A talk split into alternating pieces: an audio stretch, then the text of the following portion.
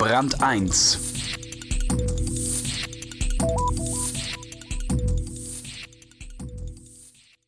Zum Schluss noch ein kleines, aber sehr feines Pilzgericht.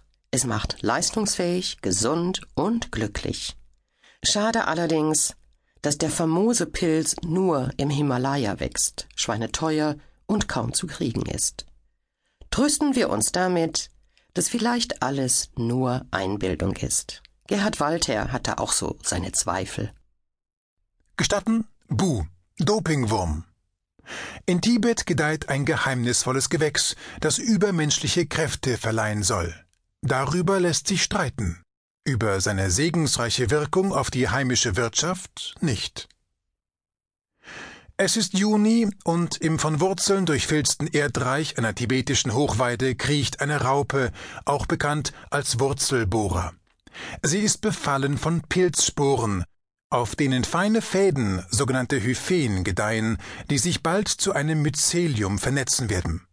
Die Raupe wird weiter wachsen, das Mycelium ebenfalls, bis es die Raupe völlig ausgefüllt, getötet und mumifiziert hat. Aus dem Kopf des Wirtstiers wird danach ein fünf bis fünfzehn Zentimeter langer, dünner Fruchtkörper, auch Stroma genannt, keimen, der, bevor er im Frühling platzt und abstirbt, Sporen bildet. Und so weiter.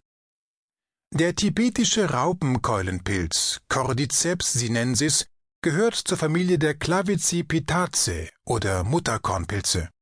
Man findet ihn auf einer Höhe von etwa 4000 Metern und darüber, überwiegend in Tibet, Nepal und Bhutan.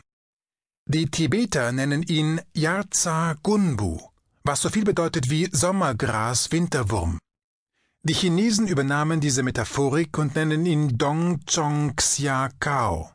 Dong heißt Winter, Chong Insekt oder Larve, Xia ist Sommer und Kao ist Kraut.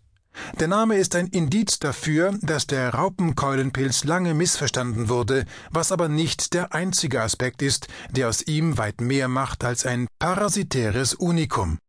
Man nennt ihn das chinesische Viagra, sagt Irmela Krug.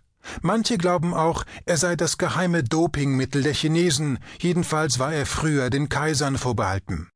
Die Agronomin arbeitet am Institut für traditionelle Medizin in Thimphu, Bhutan. Dort werden zurzeit intensive Studien in Sachen Cordyceps sinensis angestellt. In Bhutan ist der Pilz so begehrt, dass er auf Auktionen gehandelt wird. In Tibet sollen von Anfang Mai bis Anfang Juni, wenn der Fruchtkörper sprießt, bis zu 60 Prozent der Landbevölkerung beteiligt sein an der Suche nach Bu, dem Wurm, wie sie ihn liebevoll nennen.